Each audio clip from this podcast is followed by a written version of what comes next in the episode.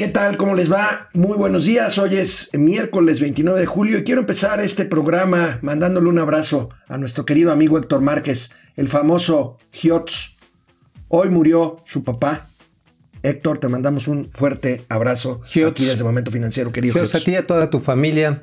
Los acompañamos en la pena y en la pérdida. Bueno, pues hoy tenemos los resultados de Pemex que como lo preveíamos aquí son bastante malos. Algunos dicen que no son tan malos como se esperaba, pero son malos. Bueno, digo, ya cuando traes un patrimonio negativo de 2.8 billones de pesos, Pero bueno, el presidente dobla su apuesta, sigue pensando en que el petróleo nos va a sacar adelante y hoy tendremos para platicar de esto a una de las personas que más sabe en este país de energía y de petróleo, Gonzalo Monroy, aquí lo tendremos. Pero bueno, empezamos Momento Financiero. Esto es Momento Financiero. El espacio en el que todos podemos hablar. balanza comercial, Inflación, evaluación, tasas de interés, momento financiero, el análisis económico más claro, objetivo y divertido de Internet. sin tanto choro. Sí, Y como les gusta, peladito y a la boca. ¡Órale! ¡Vamos, réjete bien! Momento financiero. Bueno, pero no todos son los malos resultados de Pemex, porque ayer durante 11 horas, materialmente durante todo el día, compareció Emilio Lozoya, el exdirector de Pemex, pero compareció desde su cómoda habitación en el Hospital Ángeles Pues de no- no Pedregal. van a meter al 11 bote. horas, no.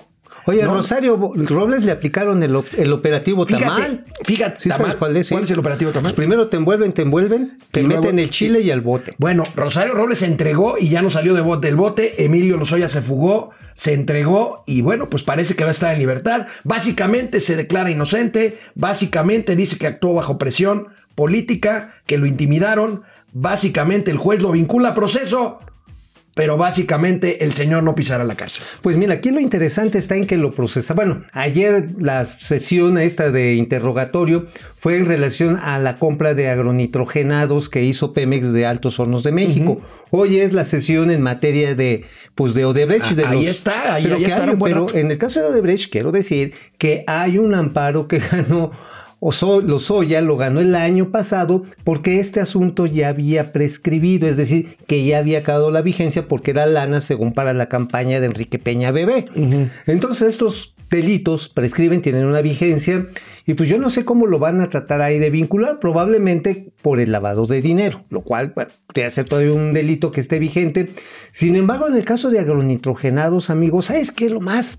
Bueno, hay muchas cosas raras, ¿no? De entrada que le dolía sus tripitas y vámonos a llevarlo al hospital y, y bueno, va- se va a ir a su casa con su brazalete acá bien, bien de moda, ¿no? Yo creo que va a ser hasta Cartier, ¿no? Así, Un brazalete. Un brazalete Cartier. Fifi. Pero ¿sabes qué es lo más curioso?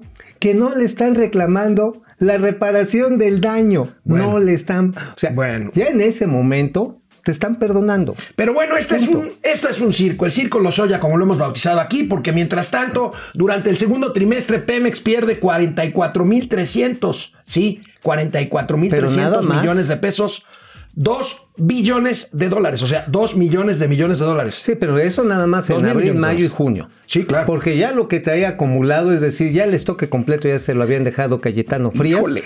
Son 606 mil punto cuatro millones de pesos. Mil, mil, 606 mil. ¿Por qué no revisamos rápidamente así una por una las notas que trae la prensa hoy? Porque con todo el circo Lozoya, pues esto tiene que ser notas. A ver, No, bueno. vamos a ver las notas, vamos a ver las notas.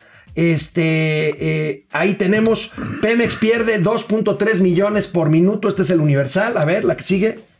Ahí está la otra. Fíjate, Pemex perdió 606 606 mil millones de pesos en el lo que semestre, decíamos, lo que decíamos. Digo, oye, con esto te compras registro nuevo récord de deuda total de Pemex. ¿Sabes cuál es la deuda total? Neu- así, neta. 107 mil millones de dólares. Pues bueno, un poquito más, porque son 4.4 miles de millones de millones, es decir, 4.4 billones. Siete trimestres de consecutivos de pérdidas, ya lo platicaremos con Gonzalo Monroy. Pemex no es negocio, pues No, ¿cómo va a pues ser no. negocio? No, bueno, nos está costando por, por, por existir. Aquí lo curioso es que hubieras podido comprar como 3 mil aviones. Ahorita tenemos ahí un, una- comparativo un de regalito de nuestra producción que está A muy ver, a bueno. ver, a ver, sí, A ver, porque- ahí tenemos el economista. Atenúa crece- pérdidas y crece pasivo. Pues las atenúa nada más aquí en el chisguete del segundo trimestre, porque como le hicieron caso a, a la OPEP, es lo que dicen. Este, Fíjate, crece 2.767 millones de dólares. Y Así decían es. que no. Ayer, curioso porque presentaron. Aquí está. Ajá. Aquí está lo que hace. Eh, con Mira. Sergio Negrete, que es un buen amigo economista de Guadalajara. Costo anual promedio de operar el avión presidencial, pérdidas. Con lo que se perdió Pemex en seis meses, se hubiera podido operar el avión presidencial por 4.455 años. Oye, pues fue más o menos el tiempo en que, según el presidente López Obrador, tiene de México de existir, ¿no? Sí, sí, sí, más o menos. Entonces, bueno, imagínate, el primer presidente Uga Chacauga hubiera tenido su avión presidencial hasta ahorita. ¿Qué pedo? Ay, ay, ay, ay. Pero bueno, No, ahí tienen los datos. Ahorita los comentaremos con un experto, pero, pero el presidente de la República Ha redoblado. dobla su apuesta. A ver, Vamos a viene, ver. viene, viene. con la nueva circunstancia al dominio ¿sí? de la nación sobre los recursos naturales y a considerar como empresas estratégicas a Pemex y a la Comisión Federal de Electricidad, porque el propósito de la anterior reforma era destruir a Pemex y a la Comisión Federal de Electricidad. Entonces, eh, nosotros pensamos que con el actual marco jurídico, y además ya inició el proceso de rescate de Pemex, de la Comisión Federal de Electricidad, y hasta ahora no hemos tenido mm, mayores eh, problemas para rescatar a Pemex y rescatar a la Comisión Federal de Electricidad. ¿Cómo ves, amigo? Pues bueno, esto es redoblar la apuesta, pero además es ya decretar la muerte de la reforma energética. Incluso el presidente habló de que no descarta de presentar otra reforma energética. A ver, Ahí va.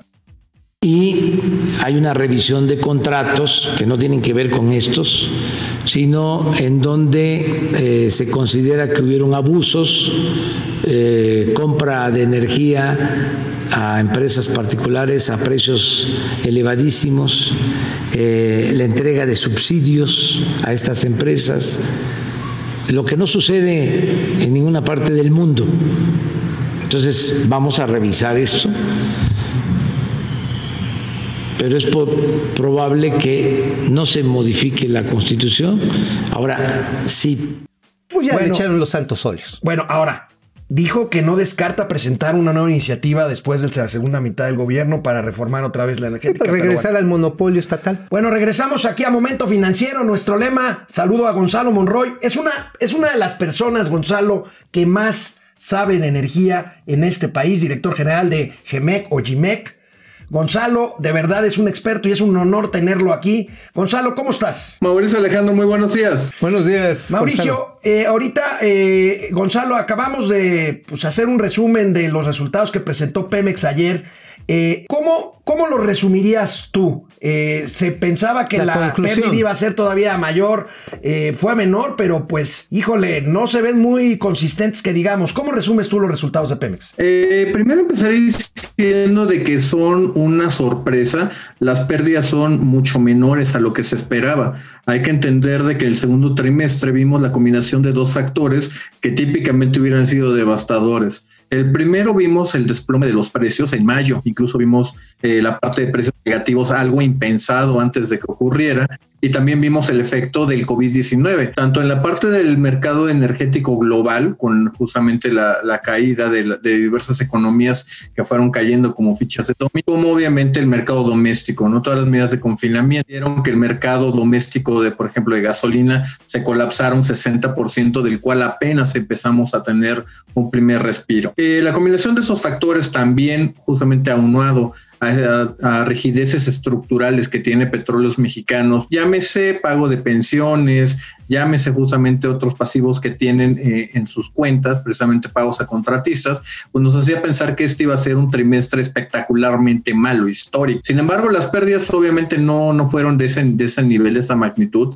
Se pierden no, no 44 mil, no 2 mil millones de dólares, como vienen diciendo. La pérdida es de más de 10 mil millones de dólares, 10 mil 300. Eh, y justamente todo esto, pues obviamente nos está apuntando a que toda la discusión de que el gran rescate a petróleos mexicanos, pues simplemente no está ocurriendo. Oye, Gonzalo, aquí me llama la atención algo. Si hubo una reducción del llamado derecho con de explotación compartido, el DUC, se nota mucho, pero ¿cómo es finalmente que tengamos un resultado no tan malo?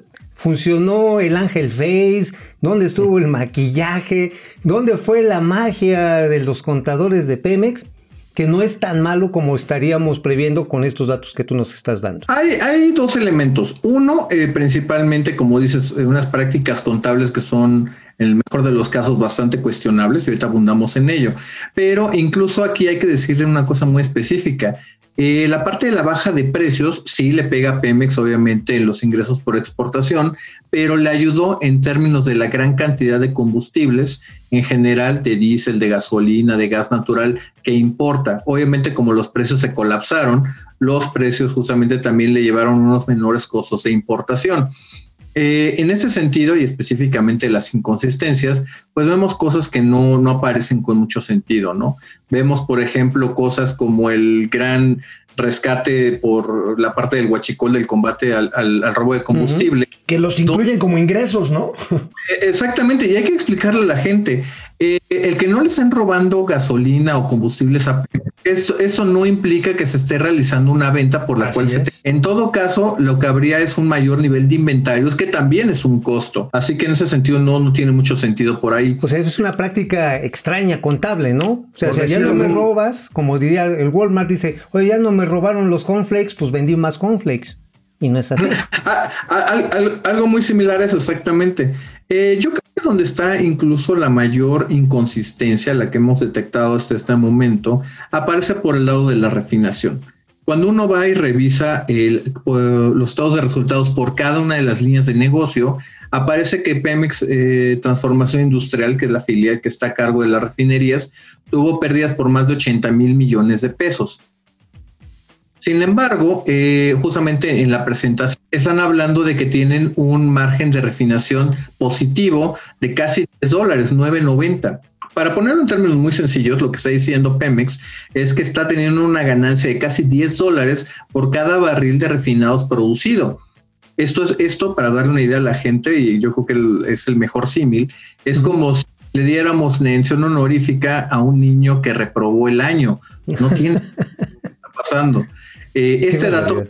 Es, es tan inverosímil que tan solo porque todavía no hemos terminado de hacer el, el cálculo hacia atrás, es el más alto de los últimos siete años. Ah. Es incluso superior a las empresas más eh, eficientes del mundo y pues simplemente no, no, no se encuentra una forma para explicar de dónde salieron esos números. Oye, Gonzalo, me llamó la atención otro detalle. Vi por ahí una gráfica con la caída clara en la producción de petróleo por parte de Pemex, cosa que no es novedad, desgraciadamente. Pero bueno, eh, vi por ahí que marcaban ahí una flechita donde decía esto es por el acuerdo de la OPEP Plus, pero si México no se opuso al, a la reducción del nivel de producción de petróleo. Es muy correcto, justamente esas, esas cifras, pues la realidad es que tampoco, tampoco jalan, e incluso te puedo adelantar de que esas cifras no coinciden con los reportes mensuales de producción que tiene Petróleos Mexicanos.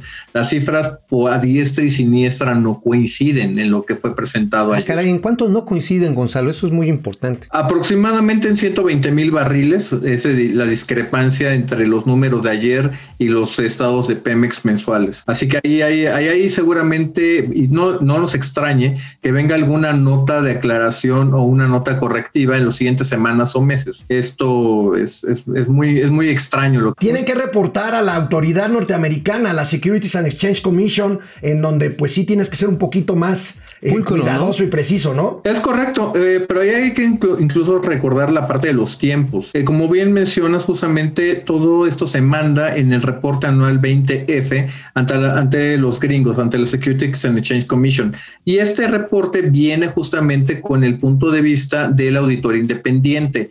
Esto, sin embargo, no es necesario para los reportes trimestrales que va presentando Petróleos Mexicanos. Así que por este momento, a lo mejor lo que presentaron ayer sale, pero obviamente tendrá que revenir la revisión anual seguramente el siguiente año. Oye, pues el tema de refinación y también el de extracción están muy raros. Se me hace que le están echando más agua a los frijoles, por un lado en el explot. Y por otro lado, se me hace que están también, pues, pues como dices, premiando la ineficacia en refinación.